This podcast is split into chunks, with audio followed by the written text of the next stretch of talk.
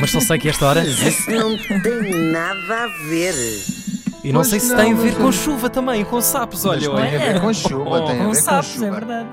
Pois é, nós ontem aqui falámos de uma chuva de sapos. Estão recordados? Eu também não. Sim, sim. Uhum.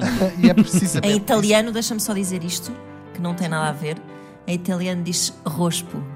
Rospo. Sabes porque é que eu sei?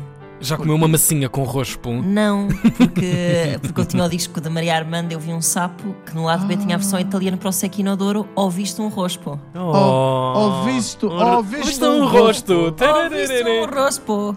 Um grosso rospo. Sim.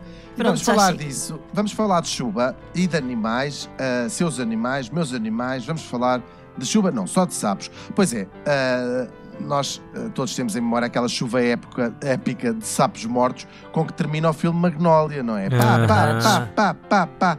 Ou até da chuva de homens cantada pelo duo Weather Girls e pela minha avó Dudush. It's Raining Man.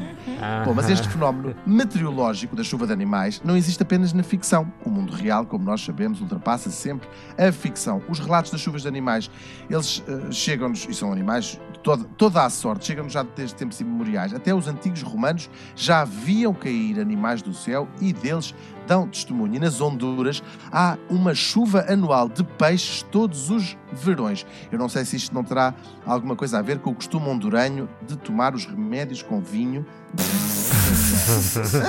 Estou a brincar. Bom, então o que é que chove do céu? Olha, chove de tudo um pouco. O mais comum são, de facto, os peixes, ah, mas também, e, e chovem peixes mais ou menos no mundo todo. Olha, Singapura, Nepal, na Índia, na Nigéria, no país de Gales, na Austrália, no México, no Canadá, sempre a chover sardinha, chaputa, pota, pescada número 7, A maneira como ele faz isto, sim. pescada do é, Chile. pá, isso era pesca... Se se vivesse pescadas do Chile congelada, havia pessoas a morrer. A número 7, Pois a número havia. 9. Mas a levarem com as como- pescadas na tromba. Pá!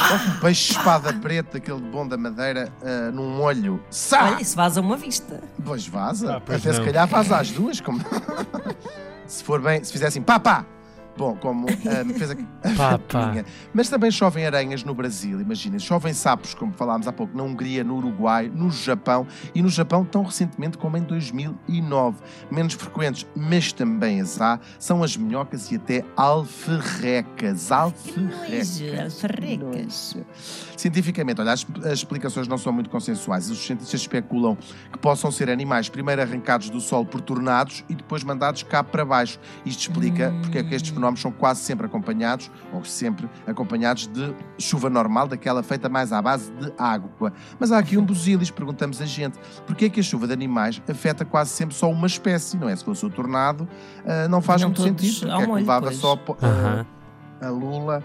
Bom, ah, ou, ou polvo, também chovem polvos, migas. Por isso, a coisa ah, deve, é provável que aconteça com animais que já estavam reunidos. E isto é o que se passa claramente com outro grupo de animais que dão uma chuva que, na minha opinião, é muito mais sinistra, que são os pássaros ou os morcegos, que também caem do céu em vários Epá, locais. epá. Aqui não é preciso a primeira parte da explicação, que é como é que eles são levantados do chão, não é? Uma vez que já estavam no ar. E há, de facto, imagens de satélites de grupos de aves, que às vezes andam em bandos de milhões, apanhadas em tempestades, depois quiram no ar e chovem para cima das pessoas.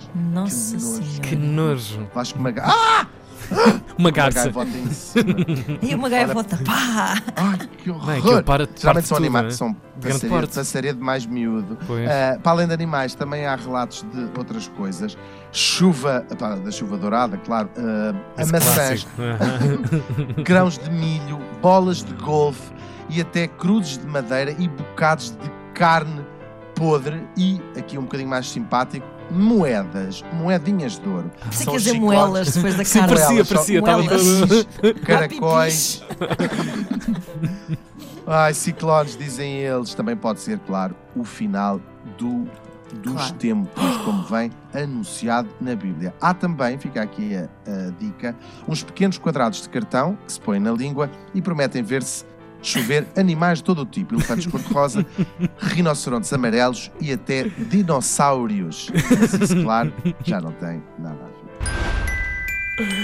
Mas isso não tem nada a ver.